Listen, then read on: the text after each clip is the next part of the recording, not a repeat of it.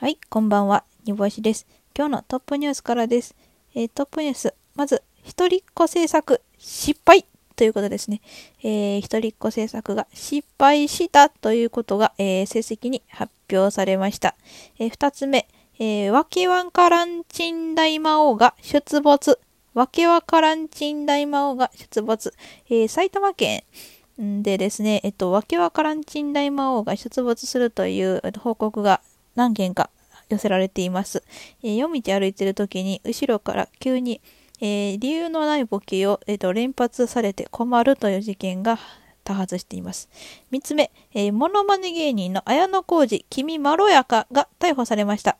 えー、次、四つ目、八代亜紀のビブラートが伸びやかすぎて武道館の外歩いていた人に危機一髪刺さりそうになるという事件がありました。危なかったですね。そして最後、お気の毒様という言葉ないそうです。